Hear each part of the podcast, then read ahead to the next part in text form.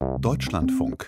Sport am Sonntag. Im Studio ist Astrid Ravul. Schönen guten Abend. Nike Lorenz ist Hockey-Nationalspielerin und gleich hier im Interview vor der anstehenden Weltmeisterschaft. Vor dem Tour de France-Auftakt hören wir uns in Dänemark um, wie groß dort die Radsportbegeisterung ist. Die große Schleife beginnt ja kommende Woche in Kopenhagen. Zuvor aber spielt die Musik in Berlin. Die Hauptstadt feiert den neuen Präsidenten der Hertha und die sogenannten Finals, also deutschen Meisterschaften in unterschiedlichsten Sportarten. Der Anfang dieser Sendung, der aber gehört ihm hier. Florian Wellbrock wird für einen sensationellen Goldauftakt sorgen hier für die deutsche Mannschaft im Mixteam-Wettbewerb. Wellbrock, jetzt noch wenige Meter, jetzt schlägt er an. Gold für Deutschland. Gold für Florian Wellbrock und die deutsche Teamstaffel bei den Schwimmweltmeisterschaften in Budapest. Was für ein Auftakt der Freiwasserwettbewerbe. Das war ein ganz schön chaotischer Freiwasserwettbewerb, den die 4x1500 Meter Mixed-Staffel da in Budapest bei der Schwimmweltmeisterschaft erlebte. 26 Grad warmes Seewasser, unklare Streckenführung. Gleich vier Teams verschwammen sich an der letzten Boje und wurden disqualifiziert, nicht aber das deutsche Quartett. Mit Florian Wellbrock als Schlussschwimmer gab es ein taktisch brillantes Rennen zu Gold, berichtet Lars Becker. Gold und Bronze für Deutschland durch die 6 Kilometer Mixed-Teamstaffel der Freiwasserschwimmer und das 3 Meter Synchronpaar der Wasserspringer. Und das jeweils gleich im ersten Wettbewerb. Am Nachmittag hatte Florian Wellbrock dem Mixed-Quartett im warmen und flachen Lupersee die erfolgreiche Titelverteidigung gesichert. Nur einen Tag nach Bronze über 1500 Meter im Becken setzte sich Wellbrock in einem überragenden Schlussspurt gegen Ungarns Christoph Rasowski und 1500 Meter Triumphator Gregorio Paltrineri aus Italien durch. Bundestrainer Bernd Berghahn über eine beeindruckende Teamleistung von Lea Boy, Oliver Klemet, Leonie Beck und Wellbrock. So einen Einstand zu haben, besser geht es nicht. Gold ist einfach nochmal ganz was anderes. Das wird die Mannschaft pushen. Die Bronzemedaille für Lars Rüdiger und Timo Bartel im 3 Meter Synchronspringen ist gar nicht hoch genug einzuschätzen. In Tokio hatte Rüdiger noch mit Patrick Hausding Olympiabronze geholt. Nach dem Rücktritt von Führungsfigur und Erfolgsgarant Hausding schafft Rüdiger jetzt mit seinem neuen Partner Bartel und derselben Sprungserie WM-Bronze. Wir haben wirklich zwei Wochen vor der WM erst so richtig mal zusammengefunden, richtig mal intensiv trainiert. Diese Medaille hat mir gefehlt, persönlich eine WM-Medaille. Das ist einfach unglaublich. Zudem konnte Timo Bartel gehandicapt von einer Handgelenksverletzung in der Vorbereitung deutlich weniger Sprünge absolvieren als gewohnt. Ich glaube, ich kann seit zwei Wochen nicht mehr schlafen, weil ich immer von dieser Medaille träume. Und jetzt neben Lars das geschafft zu haben, das ist für mich einfach unfassbar. So kann es gerne weitergehen, sowohl bei den Wasserspringern als auch im Freiwasser. Ein Thema beschäftigt derzeit nicht nur den Internationalen Schwimmverband vorrangig. Sollten transidentitäre Frauen im Leistungssport in der Frauenklasse an den Start gehen dürfen? Darüber streitet die Sportwelt schon seit Jahren. Bei den Olympischen Spielen in Tokio im vergangenen Jahr waren erstmals Transfrauen am Start. Der Aufschrei war groß. In den USA hat eine Schwimmerin Anfang des Jahres die College-Meisterschaft gewonnen. Das hat jetzt dazu geführt, dass der Schwimmweltverband FINA sein Regelwerk angepasst hat und damit auch zum Vorreiter für andere Sportarten Sportverbände werden konnte. Raphael Speth mit den Einzelheiten.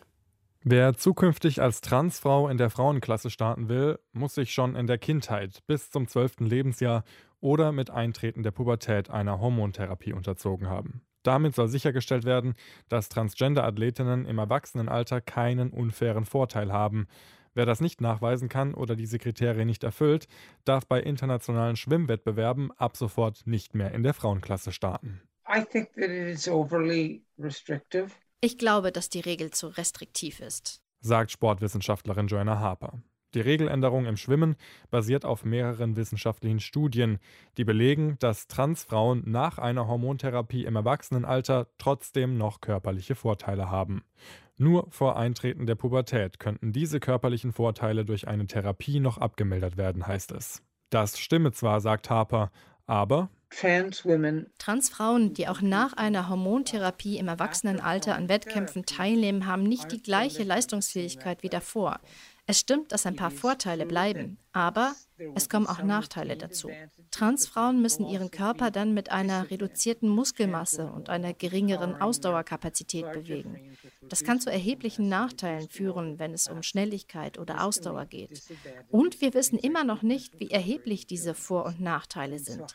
Wir werden erst Klarheit darüber haben, wenn es signifikante wissenschaftliche Beweise durch Studien gibt, die an Transathletinnen durchgeführt wurden that's specifically gathered from trans female athletes. Bis heute gäbe es noch keine wissenschaftlichen Studien, die an Trans-Schwimmerinnen durchgeführt wurden. Scharfe Kritik kommt auch von der Athletenorganisation Athlete Ally. Die neue FINA-Regel im Schwimmen sei diskriminierend, schädlich und nicht vereinbar mit den Anforderungen des Internationalen Olympischen Komitees. Das Internationale Olympische Komitee hat 2021 Rahmenbedingungen verabschiedet, die Sportverbänden dabei helfen sollen, Regeln für die Inklusion von Transgender- und Intersex-Athletinnen aufzustellen, die auf den Prinzipien von Fairness und Nichtdiskriminierung basieren und die nicht von der Annahme ausgehen, dass Athleten nicht automatisch einen Vorteil haben, nur weil sie trans und intersex sind. Sagt Anne Lieberman von Athlete Ally. Also Ein Teil dieser Rahmenbedingungen hat auch eindeutig dargelegt, dass es eindeutige wissenschaftliche Beweise braucht, um mögliche Einschränkungen zu rechtfertigen. Es hat aber noch keine einzige wissenschaftliche Studie über Trans-Schwimmerinnen gegeben, die zeigt, dass sie tatsächlich Vorteile haben. Für viele ehemalige und aktive Schwimmerinnen ist diese neue Regel ein Erfolg. Kate Campbell aus Australien war als aktive Schwimmerin in den Arbeitsprozess des Schwimmweltverbandes mit eingebunden. Sie sagt, diese Regel wurde nicht auf Grundlage von Gefühlen, sondern Fakten aufgestellt. Wir haben nicht das getan, was sich richtig angefühlt hat. Diese Richtlinien wurden unter Einbeziehung von Medizinern, Rechtsexperten, Athleten, Trainern und Mitgliedern der Trans-Community erstellt. Es ist eine Regel, die Inklusion durchaus mit einbezieht, aber Fairness über alles stellt. In Deutschland wird die Regel zunächst nicht eingeführt. Der Präsident des Deutschen Schwimmverbandes, Marco Troll, teilt auf Deutschlandfunk Anfrage schriftlich mit, dass sich der DSV bei der Abstimmung am Wochenende der Stimme enthalten habe. Weil unserer Einschätzung nach noch zu viele Fragen im wissenschaftlichen und juristischen Bereich sowie zur praktischen Umsetzung unzureichend beantwortet sind, um eine endgültige Stellungnahme abzugeben. In anderen Sportarten in Deutschland gehen nationale Verbände proaktiv voran. Der Deutsche Fußballbund hat in dieser Woche beschlossen, für alle Amateurligen, also bis zur dritten Liga der Männer, das Spielrecht für trans, intersexuelle und non-binäre Menschen zu ändern. Ab sofort können diese Personen selbstständig entscheiden, in welcher Mannschaft sie spielen wollen auch wenn der Geschlechtsangleichungsprozess noch nicht abgeschlossen ist. Bisher ähm, gab es überhaupt gar keine Regelung dafür. Das heißt, die Personen haben sich auch gar nicht willkommen gefühlt, beziehungsweise haben sich auch nicht geoutet oder haben eben vorher mit dem Fußball aufgehört. Erklärt Christian Rudolph, der beim DFB seit Anfang 2021 die Anlaufstelle für geschlechtliche und sexuelle Vielfalt leitet. Das wollten wir jetzt klar regeln, damit es da jetzt eben nicht diesen Flickenteppich gibt, äh, sondern halt wirklich bundesweit alle Landes- und Regionalverbände äh, das einheitlich äh, genau umsetzen. Im Profibereich gibt es aber auch weiterhin keine eindeutige Regelung. Der Fußballweltverband FIFA hatte zuletzt angekündigt, die eigenen Regularien zu überprüfen, ähnlich wie auch der internationale Leichtathletikverband World Athletics. Der Rugby-Weltverband hat in dieser Woche angekündigt, Transfrauen aufgrund der Sicherheitsrisiken für Cisgender, also biologische Frauen, komplett auszuschließen. Soweit will der Schwimmverband FINA noch nicht gehen. Stattdessen soll eine dritte, offene Kategorie eingeführt werden, in der dann die trans- oder auch intersexuellen Athletinnen starten, die die aktuellen FINA-Regularien nicht erfüllen. Ich glaube, das ist auch eine Diskussion oder auch ein Konzept, was wir sicherlich ähm, aufbringen müssen. Sagt Sportmedizinerin Lenka Dienstbach-Wech im Deutschlandfunk Sportgespräch. In Kontaktsportarten wie Fußball, wie Rugby, da muss man sich mehr Gedanken darüber machen als in reinen Ausdauersportarten. Da kann man das ja relativ leicht machen, dass man eine separate Wertung macht oder eine separate Klasse macht. Also auf jeden Fall ein wichtiger Teil der Diskussion, aber ganz, ganz sportartspezifisch ähm, zu sehen. Anne Lieberman von der Athletenorganisation Athlete Ally sieht das anders. Eine offene Startklasse ist eine Lösung für ein nicht existierendes Problem. Damit eine offene Klasse nötig ist, müsste eine gewisse Anzahl an Athletinnen und Athleten vorhanden sein, die in dieser Klasse starten könnten. Und bis heute gibt es keine einzige Transathletin, die auf internationaler oder gar olympischer Ebene mithalten kann was bei mir die Frage auslöst, für wen ist diese Klasse gedacht? Momentan gäbe es keine Athletinnen und Athleten, die in dieser Klasse starten könnten.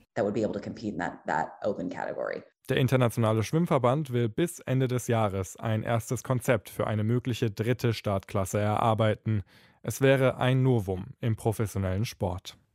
Und dieses Thema wird auch ausführlich heute Abend in unserem aktuellen Sport diskutiert, Sportgespräch diskutiert, ab 23.30 Uhr im Programm hier. Oder Sie finden das Sportgespräch auch in unserer Audiothek. Am besten in der Suchfunktion der kostenlosen App Sportgespräch eingeben. Das geht dann am einfachsten. Finaltag bei den Finals in Berlin. Die letzten nationalen Titel werden vergeben bei diesem Sportfest verschiedenster Disziplinen in der Hauptstadt. Im Mittelpunkt und mit dem größten Interesse auch bei den Fernsehzuschauern natürlich die Leichtathletikentscheidungen. Sie sind ja sowas wie das Zugpferd dieser Veranstaltung. Und auch wenn die Wettbewerbe gerade schon zu Ende gegangen sind, hat Jens-Jörg Krieg extra auf uns im Olympiastadion gewartet für diese Schalte. Danke schon mal dafür. Und gleich die erste Frage an Sie. Hat Weitspringerin Malaika Mihambo souverän ihren Titel verteidigen können? Ja, 6,85 Meter, das war ihre Siegesweite, das war ihr sechster Freilufttitel. Der Fokus lag auf ihr, ganz klar. Sie haben es richtig gesagt. Alle wollten bei dieser Weitsprungentscheidung der Olympiasiegerin mit dabei sein. Und sie war trotzdem ganz entspannt. Ja, relaxed war es schon. Allerdings war ich natürlich nicht ganz zufrieden, weil ich auf jeden Fall mehr ähm, drauf gehabt hätte. Aber ich habe es leider nicht genau ans Brett gebracht, beziehungsweise war halt dann, hatte Übertretene und es war noch nicht ganz, sag ich mal so, im Fluss alles. Aber ja, die Zeichen sind gut, die, das physische Leistungsvermögen ist gut und das ist erstmal die Hauptsache. Ja, vielleicht zur Erklärung oder Entschuldigung, ganz wie man will. Sie ist mit äh, 7 Metern und 9 in diesem Jahr wieder die Weltjahresbeste. Sie hat den Wettkampf aus dem vollen Training heraus bestritten und sie ist eine große Favoritin auf Gold dann in Eugene in drei Wochen. Ja, diese deutschen Meisterschaften sind ja für viele ein Formtest für eben diese anstehenden Weltmeisterschaften. Nach diesen Tagen jetzt in Berlin, wer muss Ihrer Meinung nach noch extra Trainingsstunden einlegen bis dahin und wer kann kann beruhigt fahren.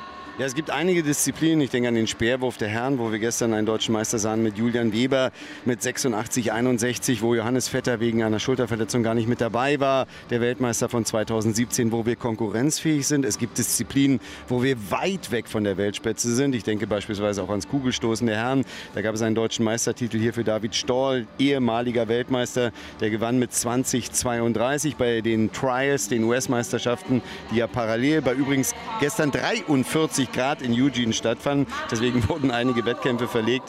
Da gewann Ryan Krauser, der Weltrekordler, mit 23,37 Metern. Das sind drei Meter Unterschied. Es gab beispielsweise auch gestern einen Weltrekord über die 400 Meter Hürden. McLaughlin, die Weltrekordhalterin, lief 51,41. Die Siegerin hier heute gewann nämlich äh, Steffi, äh, Carolina Kraftschick mit 55,73. Das sind vier Sekunden Unterschied. Und es gab, das würde ich gerne noch mal vorspielen, es gab einen deutschen Meister über die 800 Meter, der der gewann zum ersten Mal und er war irgendwie ein deutscher Meister undercover. Er heißt Tim Holzapfel, kommt aus Württemberg und musste sich beim Interview erst selbst vorstellen. Also ich weiß gar nicht, was ich was, was sagen soll. Ich habe nie Interviews gegeben. Mich kennt hier keiner. Ich wurde vorgestellt als Sieger von 2019, glaube ich, 400 Hürden. Das Problem, es gibt einen anderen Tim Holzapfel, der bei den Deutschen gestartet ist. Also ich bin hier quasi unter Decknamen auch. Das gibt tatsächlich großes Verwechslungspotenzial. Ich sehe oft meine Zeiten bei ihm im Profil, er meine bei sich. Äh, ja, ich meine hier, Berlin ist schon genial, überhaupt hier starten zu dürfen. Es war eine Riesenfreude, die Norm zu schaffen. Ja, live bei Ihnen im Programm enthüllt ein äh, Undercover-Läufer, der über 800 Meter deutscher Meister wurde, weil der die Frage auch darauf abzielte, gab es Außenseiter, da gab es Bereiche, wo man nicht erwartet hat, dass einer gewann. Tim Holzapfel zählte mit Sicherheit nicht zu den Favoriten über die 800 Meter. Sehr sympathisch und sehr amüsant. Vielen Dank. Lassen Sie mich zum Schluss noch fragen. Diese Finals in Berlin sind nun die dritte Auflage. Geht das Konzept Ihrer Meinung nach um dieses Herzstück Leichtathletik auf? Ja, ich, Sie, Sie hören schon an dem schweren Atmer, es ist nicht ganz aufgegangen diesmal. Irgendwie wollten die Zuschauer nicht so wie bei den Auflagen zuvor. Ich habe mir auch extra die Zahl aufgeschrieben bei den deutschen Meisterschaften. Damals am 3. August in Berlin hier äh, im Jahr 2019, da hatten wir 26.200 Zuschauer. Wir hatten hier gestern angeblich 10.000. Da war ich gar nicht sicher, ob die Zahl überhaupt wirklich mhm. exakt mhm. ist. Also da ist noch Luft nach oben. Vielleicht ist äh, der Sommer so lang. Berlin hat so viele Attraktionen. Vielleicht ist es dann, die Idee ist ja auch in kleinere Städte zu gehen als in die Hauptstadt. Und da war er weg. In Berlin ist unsere Leitung jetzt leider gekappt worden. 19.24 Uhr, das war die verabredete Zeit. Wir haben uns da ein bisschen verquatscht. Dankeschön, Jens-Jörg Rieck. Er war das live aus Berlin.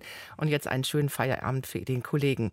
Randsportarten, und das macht vielleicht den Charme der Finals aus, bekommen auch ihre Bühne. Und die nutzt Kim Bui beim Turnen. Florian Winkler fasst zusammen. Zum Abschluss gab es für Kim Bui nochmal Grund zum Strahlen. Die Turnerin vom MTV Stuttgart, die bei den Finals bereits den Titel am Stufenbarren gewann, siegte auch am Boden. Am Sprung wurde souverän der Hallenser Nick Klessing deutscher Meister. Die Max-Schmeling-Halle mit ihren rund 600 Zuschauern tobte, als Philipp Herder vom SC Berlin den Sieg am Barren holte. Auch Pauline Schäfer-Betz meldete sich zurück. Die Weltmeisterin von 2017 am Schwebebalken zeigte eine starke Leistung an ihrem Paradegerät und turnte auf Rang 1. Am Königsgerät überzeugte zum Abschluss der Gerätfinals erneut Carlo Hör. Der Athlet vom TSV Schmieden verteidigte am Reck seinen Meistertitel. Fast ein Jahr nach dem Olympia-Eklat im modernen Fünfkampf sieht Bundestrainerin Kim Reisner weiter einen Schatten über ihrer Sportart. Der Eklat damals im Springreiten führte dazu, dass die Disziplin untragbar wurde, seitdem nach einem Ersatzwettkampf gesucht wird. In Berlin also vier statt Fünfkampf. Tabia Kunze. Den letzten deutschen Meistertitel auf dem Olympischen Platz holte sich Marvin Doak. Der Fünfkämpfer vom OSC Potsdam ging mit einem Vorsprung von einer halben Minute in den abschließenden Laserrun. Diesen ersten Platz verteidigte er mit beeindruckender Nervenstärke beim Schießen und extremer Widerstandsfähigkeit beim Laufen. Die Strecke durch den Olympiapark glühte, die Sonne brannte unbarmherzig auf die Sportler. Starker Vizemeister wurde der junge Pelé Übel aus Berlin. Bei den diesjährigen deutschen Meisterschaften bestand der Fünfkampf nur aus Fechten, Schwimmen, Laufen und Schießen. Das Reiten wurde infolge des Skandals um Annika Schleus Olympiaritt gestrichen, da der Verband die Athleten vor weiteren Anfeindungen schützen wollte. Und Kanadier-Spezialistin Lisa Jahn und Kajaksprinter Max Lemke haben sich die deutschen Meistertitel auf der Kanu-Rennstrecke geholt. Auf der 160-Meter-Distanz setzte sich Jahn souverän gegen die Potsdamerin Annika Loske durch.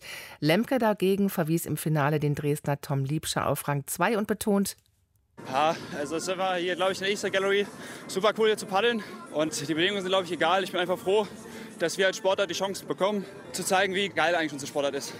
Die deutschen Radfahrmeisterschaften endeten mit den Straßenrennen der Männer- und Frauenteams. Ihr Ziel der Kahle Asten im Sauerland und dort wartete auch Holger Gerska auf das Peloton. Nils Polit feierte de facto einen Start-Zielsieg, denn er gehörte zur ersten Ausreißergruppe des Tages gemeinsam mit Nikias Arndt.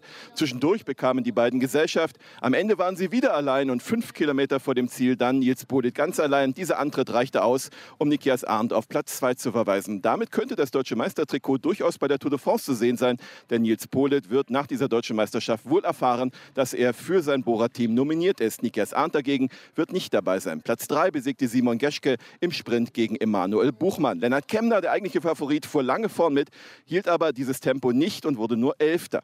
Bei den Frauen gewann die Favoritin, nämlich Liane Lippert. Die Europameisterschaftszweite setzte sich im Sprint eines Ausreißerquartetts deutlich durch. Maximilian Schachmann vom deutschen Radrennstall Bora, Hans Grohe konnte ja wegen einer Corona-Infektion seinen Titel nicht verteidigen bei diesen deutschen Straßenradmeisterschaften. Ob er bei der am 1. Juli beginnenden Tour de France starten kann, ist auch noch fraglich. Die Teamnominierungen sind wie bei vielen anderen Teams auch wegen der vielen Erkrankungen nach hinten verschoben worden. Dänemark bereitet sich dennoch auf einen grandiosen Tourstart vor. Los geht's ja in Kopenhagen und schon vor diesem Grand Depart konnten 16.000 Amateurfahrer Strecken Abschnitte der Tour fahren, unter ihnen auch Kronprinz Frederik. Die Radsportbegeisterung in Dänemark, die kennt fast keine Grenzen, berichtet Tom Ustroff.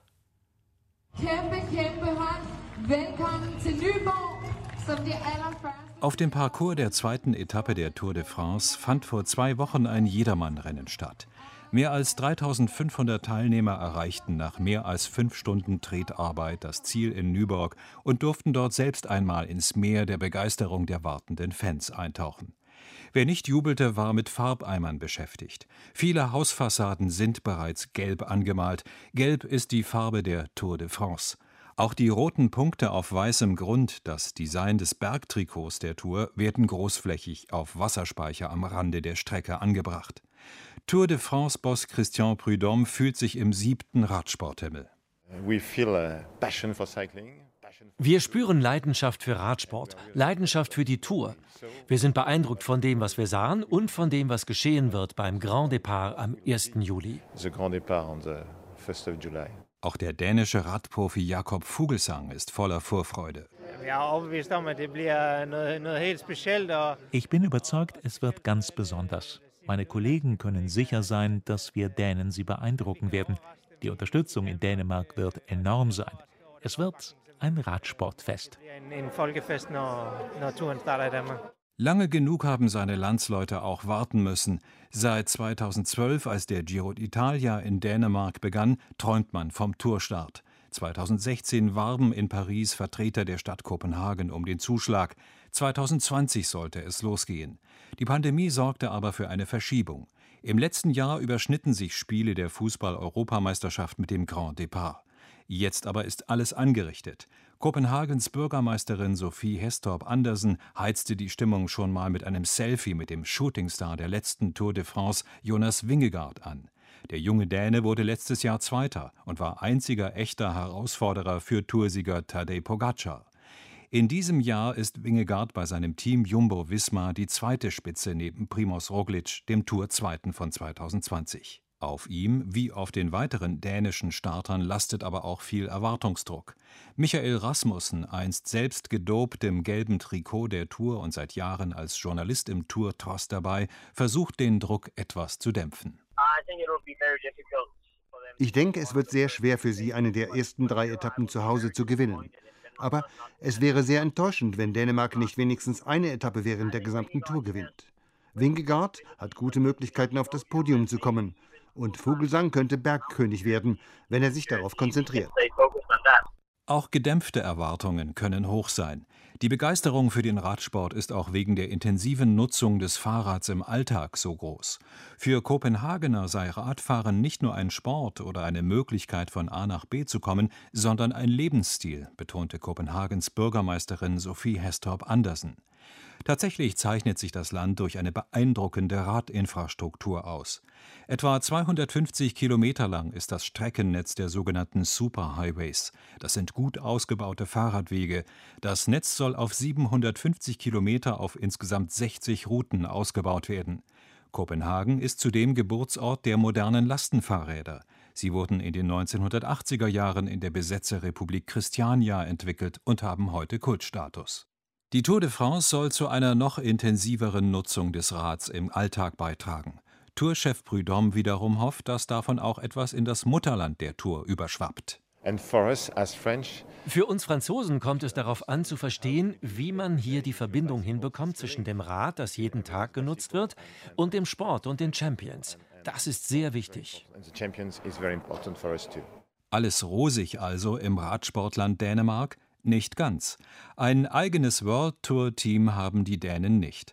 Und der letzte große Star der Dänen, Michael Rasmussen, hat für die Zukunft auch wenig Hoffnung auf Besserung. Nicht einmal der Grand Départ in Kopenhagen konnte einheimische Sponsoren zur Investition in einen Rennstall locken. Wenn tatsächlich Interesse bestanden hätte, hätte es jemand schon vor langer Zeit angehen müssen. Bjarne Ries hat alle denkbaren Sponsoren in Dänemark fünf Jahre lang regelrecht angebettelt aber niemand hat zugesagt. Wenn Bjarne Ries das nicht geschafft hat, dann sehe ich keinen, dem das gelingen könnte. Bjarne Ries gewann die Tour de France 1997. Er war der größte dänische Radstar, bevor er wegen Dopings aufflog. Er versuchte tatsächlich zum Grand Départ in der Heimat einen Rennstall aufzubauen. Geldgeber aber scheuen mittlerweile seine Nähe. Der alte Dopingschatten spielt also auch herein in diesen Grand Départ. Dänemark freut sich größtenteils auf den Grand Départ. Tom Mustroff war das über die Radsportbegeisterung vor dem Tourstart am 1. Juli in Kopenhagen. Fußball-Bundesligist Hertha BSC hat einen neuen Präsidenten. Nach dem geschafften Klassenerhalt war Werner Gegenbauer ja zurückgetreten. Jetzt haben die Mitglieder des Hauptstadtclubs seinen Nachfolger gewählt. Der Kommunikationsmanager und Ex-Ultra Kai Bernstein setzte sich deutlich gegen den Wunschkandidaten des Aufsichtsrats und langjährigen CDU-Bundestagsabgeordneten Frank Steffel sowie den krassen Außenseiter Marvin Brumme durch. Mein Kollege Thomas Wieler hat die Wahl verfolgt und ist mir jetzt live zugeschaltet. Tommy, wer ist denn Kai Bernstein? Wofür steht er? Also, Kai Bernstein kann reden. Er ist nämlich Inhaber einer Agentur für Kommunikation und Marketing. Kai Bernstein kann Emotionen wecken. Er geht seit 1994 zu Hertha und war Mitbegründer der Ultra-Fan-Gruppierung Harlequins. Und mit seiner Agentur hat er in der Vergangenheit auch bereits stark Nähe zum Verein gehabt, unter anderem mit der Organisation der Aktion Kiez-Training von den Profis und auch mit den Festivitäten zum 125-Jährigen des Vereins. Das war vor fünf Jahren. Das heißt, in diesem Jahr wird Hertha 100 130 Jahre alt, ist damit der älteste Fußball-Bundesligist überhaupt. Und er hat den Wunsch, dass Hertha, die alte Dame, liegt auf der Intensivstation, nun von innen geheilt werden soll. So seine Worte auf dieser außerordentlichen Mitgliederversammlung von Hertha BSC. Viele sagen, seine Wahl ist ein Sieg für die aktive Fanszene. Welches Signal haben denn die Hertha-Mitglieder damit ausgesendet? 3150 Mitglieder waren dabei von insgesamt 41.200 Stand Ende Mai. Und wenn man den lautstarken Beifall und die Fangesänge gehört hat, als das Ergebnis zur Wahl des Präsidenten bekannt gegeben wurde, da dachte ich, ich bin im Berliner Olympiastadion und Hertha BSC hätte gerade ein wichtiges Spiel gewonnen. Das heißt also, sie merken die Bedeutung schon an diesem Jubel, der auch aufbrandete. Hertha BSC will wieder ein Verein werden, wo jeder etwas zu sagen hat, wo sich alle zuhören, wo es aber aber nicht nur die Bedeutung der Profiabteilung gibt, sondern auch der anderen Sparten des Vereins. Man hat nämlich eine Kegelabteilung seit vielen, vielen Jahren, Boxer, man hat auch eine Blindenfußballabteilung und all das soll zusammenwachsen. Und das möchte Kai Bernstein mit seinem neuen Team, einem siebenköpfigen Präsidium, schaffen. Verstehen Sie diese Wahl auch als kleine Revolution? Der Wunschkandidat des Aufsichtsrats und damit auch von Investor Windhorst war ja ein anderer. Den Sie angesprochen haben, Frank Steffel. Und dem ist eine absolute Antistimmung entgegen eingeschlagen, dem langjährigen CDU-Politiker, dem langjährigen Präsidenten des Handball-Bundesligisten Füchse Berlin. Ihm wurde vorgeworfen, er würde Hertha BSC mehr oder weniger benutzen und auch in einer Art politischen Manifestation auftreten, als ob er gerade sich um das Amt des regierenden Bürgermeisters bewerben würde. Hatte keine Chance. Ihm wurde auch sein Ton vorgeworfen von einem weiblichen Fan. Er wäre überheblich, arrogant und aggressiv in seinem ganzen Auftreten. Und so ist das Ergebnis letztendlich nur folgerichtig gewesen, nämlich der Sieg für Kai Bernstein vor Frank Steffel und dem Außenseiter Marvin Brumme. Wir wollten noch ein Wort über die Stimmung verlieren. Die klang ja gerade schon bei Ihnen so ein bisschen durch, aber im Vergleich zu der außerordentlichen Mitgliederversammlung hat sich jetzt schon ein Wandel bei den Mitgliedern erkennen lassen, hören oder sehen lassen? Also bei uns hier in Berlin waren es 32 Grad draußen und drin hatte man auch unter dem Dach des Cube, ein Teil vom Berliner Messegelände, das Gefühl, dass es britzelte und brutzelte die ganze Zeit von Anfang an. Da war eine Spannung zu spüren und das war erst zu merken mit der Wahl von Kai Bernstein, dass es alles gelöster wurde, dass nämlich die Fans letztlich gehört wurden bei dieser außerordentlichen Mitgliederversammlung und die wollen jetzt was anpacken, aber wir kennen Hertha BSC auf der anderen Seite auch. Das ist jetzt wirklich, wenn es eine gute Sache wird, könnte das ein Vorbild auch für andere Profiklubs werden. Und wenn nicht, dann produziert Hertha BSC womöglich eine weitere Lachnummer für diese Republik. Zwei Jahre haben jetzt die neuen Zeit, um etwas zu richten. Aus Berlin war das mein Kollege Thomas Wheeler. Danke für Ihre Einordnungen. Sie werden das Ganze selbstverständlich weiter für uns beobachten. Es gibt eine Fußballnationalmannschaft, die ist weitestgehend unbekannt. Die Nationalmannschaft Fußball CP. Das CP steht für Zerebralparese. Hier kicken Schädel, Hirnverletzte Menschen. Von 1984 bis 2016 war diese Facette des Behindertenfußballs paralympisch, hatte somit die längste Tradition im paralympischen Behindertenfußball.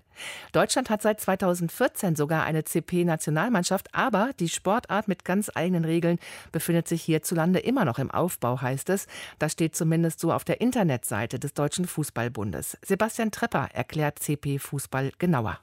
Unter dem Begriff Zerebralparese werden sehr verschiedene Erkrankungen zusammengefasst. Gemeinsam ist Menschen mit Zerebralparese, dass sie Bewegungsstörungen haben, die vom Hirn ausgehen. Das kann unterschiedliche Ursachen haben. Das Hirn kann im frühkindlichen Alter geschädigt worden sein, auch schon im Mutterleib oder während der Geburt. Eine Zerebralparese kann aber auch später im Leben entstehen. Schlaganfälle, Hirntumore oder Kopfverletzungen können Gründe dafür sein, wie bei CP-Nationalspieler Björn Kirchgessner. Ich habe Zerebralparese seit dem Jahr 2011. Das Ganze ist beim Fahrradunfall oder einem Fahrradrennen in Bozen in Italien hat sich das ereignet. Und mir ist halt jemand ins Rad gefahren und ich bin halt bei den Lenker gefallen und habe mehr oder weniger mit dem Kopf abgebremst und ja, da die Schädigung am Kopf zugezogen. Björn Kirchgessner kann seit dem Unfall vor allem den rechten Arm und das rechte Bein nicht mehr so schnell und gezielt ansteuern wie vor dem Sturz. Die Auswirkungen der Zerebralparese sind allerdings von Fall zu Fall sehr unterschiedlich. Im Gegensatz zu stärker eingeschränkten Patienten mit Zerebralparese können CP-Fußballer ohne Hilfsmittel laufen. Sie werden für den Sport in drei Kategorien eingeordnet.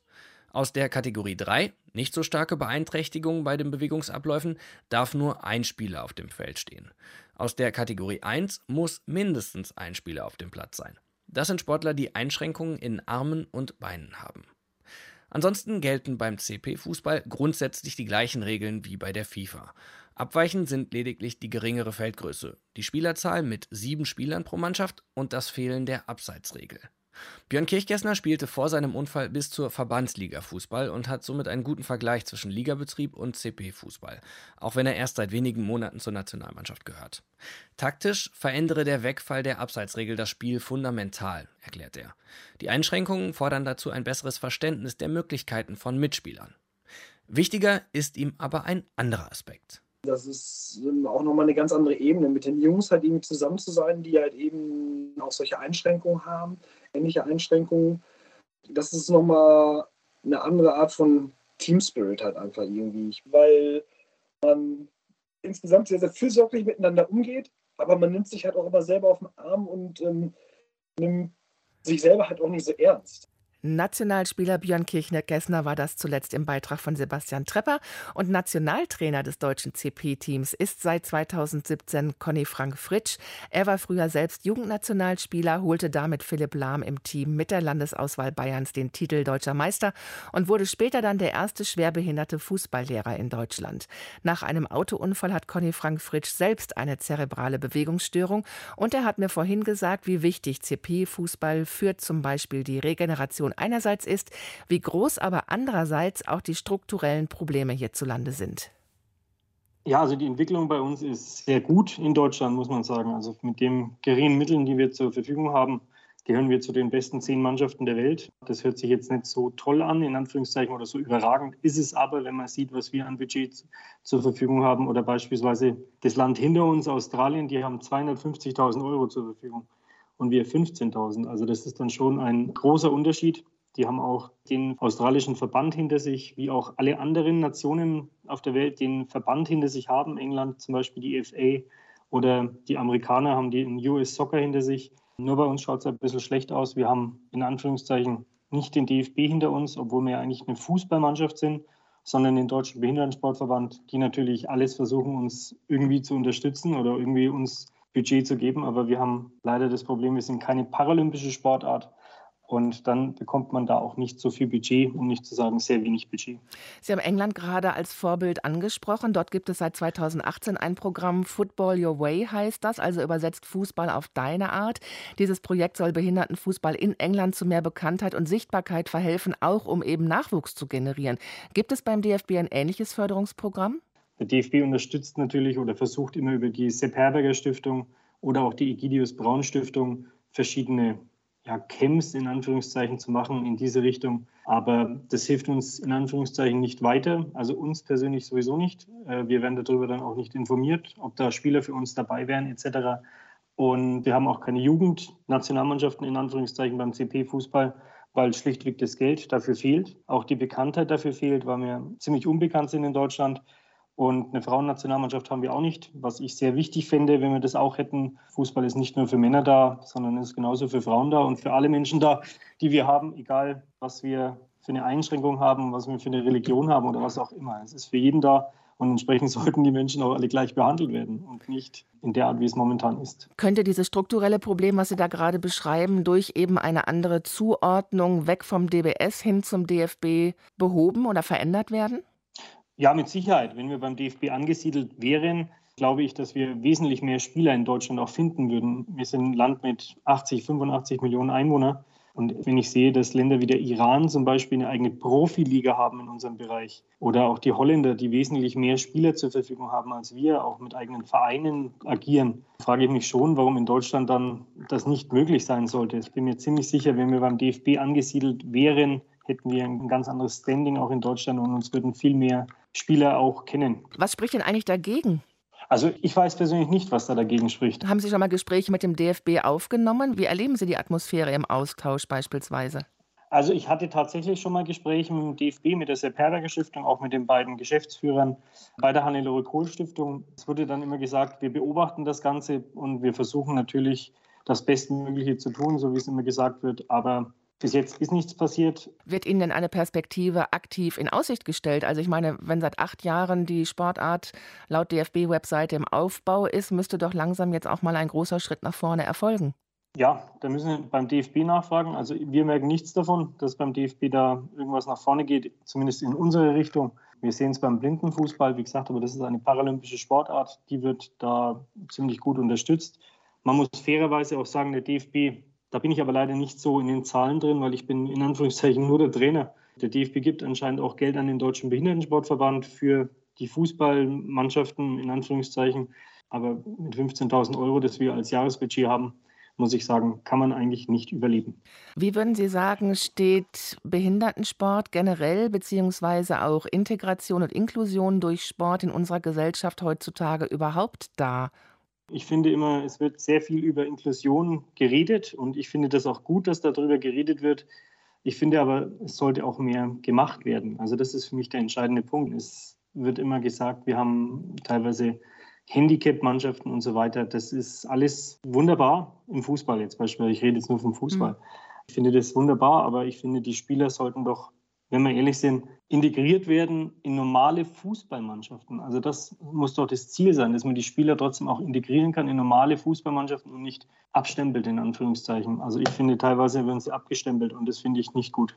Vielleicht ist auch zu wenig Bewusstsein immer noch da. Ähm, es fängt ja jetzt gerade erst an, dass man darüber diskutiert, auch in Jugendmannschaften beispielsweise zu viel Kopfballspiel zu verbieten, weil man möglicherweise doch darüber nachdenkt, ob die Gehirnschädigungen dadurch mittel- oder langfristig eine Rolle spielen könnten im Fußball. Das ist ja genau dann auch Ihr Thema, Ihre Mannschaft, die da mit involviert ist. Ja, das ist natürlich die interessante Frage.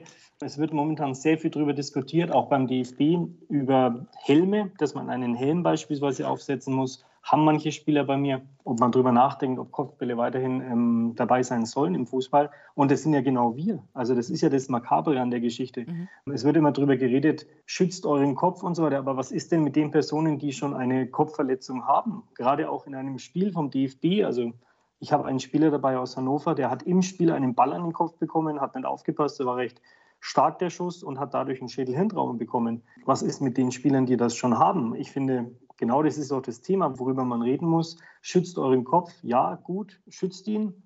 Aber Leute, die das schon haben, die müssen ja trotzdem auch unterstützt werden in irgendeiner Art und Weise. Wenn Sie beim DFB anklopfen oder auch bei diversen Stiftungen, ich habe in der Anmoderation gesagt, Sie haben auch schon mit Philipp Lahm gespielt, brennen Sie dann offene Türen ein? Ich hatte ganz viele Stiftungen auch angeschrieben und es stimmt auch, ich bin mit Philipp Lahm in der Jugend mal deutscher Meister geworden, hatte auch die Stiftung angeschrieben, aber ich muss auch sagen, da hatten wir leider nicht viel Erfolg. Ich lasse immer die Hannelore Kohl Stiftung außen vor, weil diese Stiftung hat uns mitgegründet und so weiter. Aber alle anderen Stiftungen beziehungsweise auch Firmen oder was auch immer ich angeschrieben habe, kamen am Ende auf 0,0 Euro. Und das muss ich sagen, das fand ich sehr ja, schade. Nennen wir mal das Wort schade dafür sagt Conny Frank Fritt, der für die CP Fußballnationalmannschaft zuständig ist. Wir haben zu dem Thema übrigens den Deutschen Fußballbund DFB angeschrieben und auch den Deutschen Behindertensportverband schriftlich um Stellungnahmen gebeten, aber bis zum jetzigen Zeitpunkt keinerlei Antworten erhalten. Die Weltelite fehlte zwar beim Ironman in Frankfurt, aber das schmälert die Freude der Triathleten über Medaillen beim EM-Rennen keineswegs. Tim Brockmeier. Magenprobleme, Krämpfe, Schmerzen, Gedanken ans Aufgeben und am Ende trotzdem durchgekämpft. Und wie? Ironman eben Daniela Bleimehl, die Siegerin in Frankfurt, trotz aller körperlicher Probleme. Eine sensationelle Leistung in etwas mehr als neun Stunden. Die Darmstädterin dominierte fast das gesamte Rennen und holte sich zu Recht den Titel. Auch bei den Männern Drama aus deutscher Sicht. Paul Schuster ebenfalls mit einem herausragenden Rennen lag fast durchgehend auf Podiumskurs bis zwei Kilometer vor Schluss. Da wurde er noch abgefangen. Bitter. Am Ende Platz vier. Alles in allem aber trotzdem eine tolle Leistung. Der Franzose Denis Chevreau holte sich den Sieg nach nicht einmal acht Stunden. Golfprofi Martin Keimer hat auch nach Sanktionen weitere Starts bei der umstrittenen saudischen Liv-Golf-Serie bekräftigt und hofft, auch künftig in München noch abschlagen zu dürfen.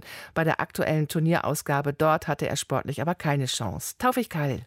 Drei Tage lang spielt Hao Tong Li aus China alles in Grund und Boden und scheint auch auf der Schlussrunde nicht zu bezwingen bis ihm die Nerven durchgehen. Auf wenigen Loch verliert der 26-Jährige fünf Schläge Vorsprung und macht die Tür weit auf für den Belgier Thomas Peters.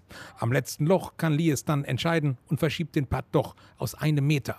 Im Stechen hat Peters dann klar die Nase vorne und Lee scheint nach einem Annäherungsschlag, der 15 Meter am Loch vorbeiläuft, geschlagen. Doch der Chinese trifft den superschweren, unmöglichen Putt und gewinnt am Ende doch ein Turnier, das er mal längst gewonnen und doch auch mal verloren hatte. Bester Deutscher wird Nick Nikolai von Dellingshausen auf Platz 5 mit 5 Schlägen Rückstand. Marcel Schneider landet auf 15, Max Kiefer wird 25. und Martin Keimer teilt sich den 36. Platz. Auf die deutschen Hockeyspielerinnen wartet kommende Woche die Weltmeisterschaft in Holland und Spanien. Mit Debütant Chile, Irland und Co-Gastgeber Holland hat die DHB-Auswahl um Nick Lorenz keine so einfache Aufgabe erwischt, sagt die Nationalspielerin, die das Team als Co-Kapitänin gemeinsam mit Sonja Zimmermann anführen wird und mit ihren Erwartungen realistisch bleibt.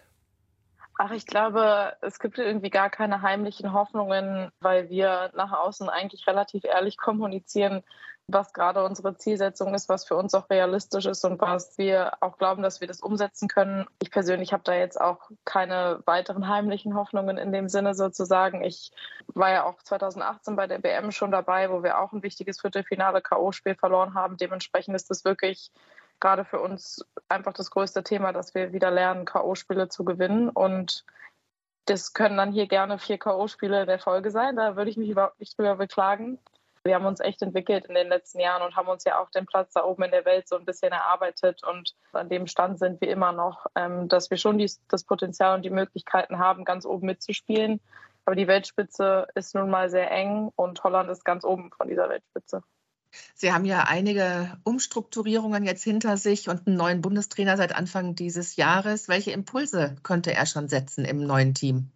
Impulse sind definitiv unsere Emotionalität anspielend und Leistung auf den Punkt bringt. Also um diese zwei Dinge geht es schon viel, dass wir eben lernen, zur richtigen Zeit gut zu sein und auch mit Erwartungen an uns selbst auch anders umzugehen lernen. Nicht so sehr sich mehr zu motivieren, sondern einfach sich auch mehr auf seine Emotionalität verlassen. Also da geht es dann eben auch um so Dinge wie Willenskraft und und so Sachen. Und es klingt bescheuert, aber das Hockeyspielen ist eigentlich nur ein kleiner Teil vom Hockeyspielen an sich. Also die Einstellung und einfach der Wille sind so wichtige, wichtige Bestandteile von einem Sieg sozusagen. Und ich glaube, wir haben uns in den letzten Jahren sehr, sehr viel auf das reine Hockeyspiel sozusagen fokussiert. Und jetzt geht es eben auch darum, einfach schwer zu schlagen zu sein. Und da, das ist halt ganz viel Wille.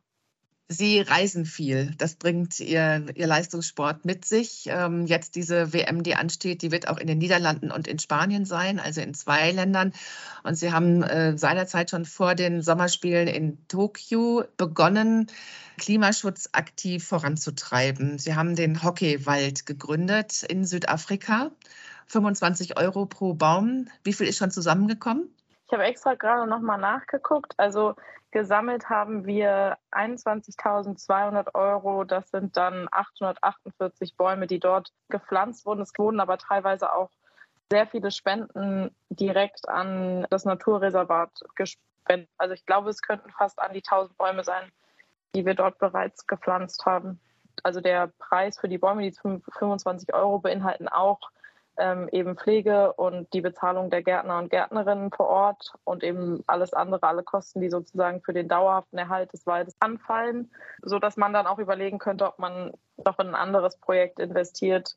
Ähm, weil ich habe es extra nochmal nachgelesen und ich glaube, der Konsens ist ja so ein bisschen, dass selbst wenn wir alle Bäume der Welt pflanzen würden, dann würden wir nur 20 Prozent oder sowas des, des Klimaproblems lösen. Dementsprechend geht es natürlich weiter um die pure Reduktion. Da sind wir natürlich eingeschränkt als Nationalmannschaft, ähm, weil wir nun mal teilweise reisen müssen. Jetzt innerhalb von der WM können wir die Strecke nicht per Auto zurücklegen und trotzdem sind wir uns dessen aber bewusst und es geht ja nicht nur um uns. Also tendenziell fliegen da wahrscheinlich auch recht viele Fans noch mit rüber, die sich natürlich dann die wichtigen Spiele am Ende auch nicht entgehen lassen wollen. Also da fällt schon einiges an an Umweltbelastung und da würden wir dann, glaube ich, jetzt auch wieder drauf eingehen. Wie gehen Sie damit um, dass Ihr Engagement eigentlich nur ein Tropfen auf dem heißen Stein sein kann? Warum ist es Ihnen trotzdem wichtig? Also ja, dessen sind wir uns total bewusst und es wurde auch Kritik geäußert, warum wir denn die Bäume nicht in Deutschland pflanzen und äh, von wegen, dass Bäume pflanzen allein ja auch nicht die Welt rettet und das, dessen sind wir uns auch bewusst und gleichzeitig sind wir uns auch unserer Reichweite und unserer Vorbildfunktion irgendwo bewusst und ich glaube, nur weil man es also nicht zu 100 Prozent richtig machen kann, heißt es das nicht, dass man nichts machen sollte. Und das war genau unsere Motivation dazu, sozusagen im Rahmen des uns Möglichen zu handeln, Vorbild zu sein, eine Aktion zu starten, wo sich andere anschließen können. Und trotzdem machen wir auch noch viele weitere Dinge, die sozusagen nicht immer ein großes Projekt sind. Also wenn wir können, dann fliegen wir nicht die riesigen Distanzen als Nationalmannschaft. Wir probieren auch, wenn wir in den Hotels sind, uns möglichst nachhaltig zu verhalten. Ähm, wir probieren Plastikflaschen zu reduzieren und all diese Sünden sozusagen möglichst klein zu schrauben. Ja, und trotzdem aber auch noch ein bisschen aktivistisch sozusagen zu sein und unsere Reichweite und das Netzwerk nutzen, was wir haben im Hockeysport. Nicht nur im Klimaschutz, Sie haben sich ja auch engagiert während der Olympischen Spiele, sind mit der Regenbogenbinde aufgelaufen. Das war ja, ich glaube, nicht nur von außen betrachtet, auch für uns Medien ein ganz wichtiges Signal, was Sie da gesendet haben, fast ein historischer Schritt. Wird so gesellschaftliches Engagement, auch das Zeigen einer Haltung für Leistungssportler in diesen Zeiten immer wichtiger, immer bedeutender? Ich würde es nicht generalisieren, weil ich glaube, es ist schwer, das einfach nur auf Leistungssportler und Sportlerinnen sozusagen so drauf zu klatschen und zu sagen, das ist irgendwie eine weitere Anforderung, die an euch gestellt wird das ist ganz individuell, wenn Leute eben gleichzeitig Leistungssportler und Sportlerinnen sind und sich aber eben auch für viele weitere Dinge interessieren und da auch aktiv sein möchten. Also man hat eine andere Möglichkeit, diese Werte nach außen zu tragen, eben weil man zusätzlich zu den Themen, die man vertritt, noch Sportlerin ist. Wenn man diese Kraft sozusagen wahrnehmen möchte, dann glaube ich, dann ist es auch, was auf jeden Fall zunehmen wird in der nächsten Zeit, weil generell diese ganze Achtsamkeit und die Themen und so, die nehmen ja zu in unserer Gesellschaft und Sportler und Sportlerinnen sind ja auch einfach Teil der Gesellschaft. Deswegen wird es da natürlich auch weiterhin zunehmen. Hockey-Nationalspielerin Nike Lorenz war das hier im Deutschlandfunk-Interview über die anstehende Weltmeisterschaft und das Engagement des DHB-Teams auch im Klimaschutz. Wenn morgen das Tennis Grand Slam-Turnier in England beginnt, dann setzt Wimbledon wieder neue Maßstäbe. Der konsequente Ausschluss russischer und belarussischer Aktiver geht dabei aus Sicht des ukrainischen Ex-Profis Sergei Stachowski über die Bedeutung einer symbolischen Geste hinaus. Er sagte in der SZ, diese Entscheidung gehe gegen das System. Sport sei nichts anderes als russische Propaganda Propaganda und weiter, Zitat, Russen im Sport sollten auf jeder Ebene gesperrt werden, Zitat Ende. Zudem erhalten ukrainische Geflüchtete freien Eintritt am mittleren Sonntag, der sonst spielfrei ist und die Organisatoren spenden 250.000 Pfund für die Flüchtlingshilfe. Ina Kast mit dem Ausblick auf das Rasenturnier, das für seine konsequente Haltung den Weltranglistenstatus von der ATP aberkannt bekommen hat. Serena Williams, Rafael Nadal und Novak Djokovic kommen zusammen auf 65 Grand Slam-Titel. Kein Wunder, dass dieses Trio in Wimbledon in diesem Jahr am meisten im Fokus steht. Aber auch die Wimbledon-Siegerin von 2018, Angelique Kerber, hofft auf dem heiligen Rasen auf zwei gute Wochen bei angenehmen 20 Grad Celsius. Das Wetter ist hier ein bisschen anders als in Deutschland, aber es fühlt sich gut an. Ich habe gut trainiert und freue mich, dass es auch relativ zügig dann auch für mich losgeht am Montag direkt.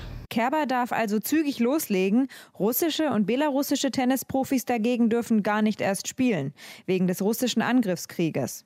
Die Wimbledon-Organisatoren wurden für diese Entscheidung von den Spielervereinigungen WTA und ATP bestraft. In diesem Jahr gibt es für die teilnehmenden Tennisprofis nämlich keine Weltranglistenpunkte. Am Stellenwert von Wimbledon ändert das aber nichts, sagt Oskar Otte. Nee, ich glaube, es wird eigentlich alles beim Alten sein. Es spielen ja auch quasi alle mit, außer die, die halt nicht mitspielen dürfen. Von daher, ich glaube nicht, dass sich viel verändern wird. Wimbledon ist einfach das größte Turnier der Welt, von daher wäre man selber blöd, wenn man da nicht mitspielen würde. Otte selbst ist mit ordentlich Rückenwind in den Südwesten Londons gereist. Seine guten Ergebnisse in diesem Jahr haben ihn in die Top 40 der Weltrangliste gespült. In Abwesenheit des verletzten Alexander Zverev ist Otte bei den Männern der beste Deutsche und will es in die zweite Turnierwoche schaffen. Und Deutschlands Beachhandballerinnen sind zum ersten Mal Weltmeister. Die DHB-Auswahl setzte sich auf der griechischen Ferieninsel Kreta in einem dramatischen Endspiel gegen den EM-Dritten aus Spanien mit 2 zu 0 durch. Das zum Ende dieser Sport am Sonntagssendung mit Astrid Travol. Danke fürs Zuhören. Im Namen des gesamten Teams Ihnen noch einen schönen Abend.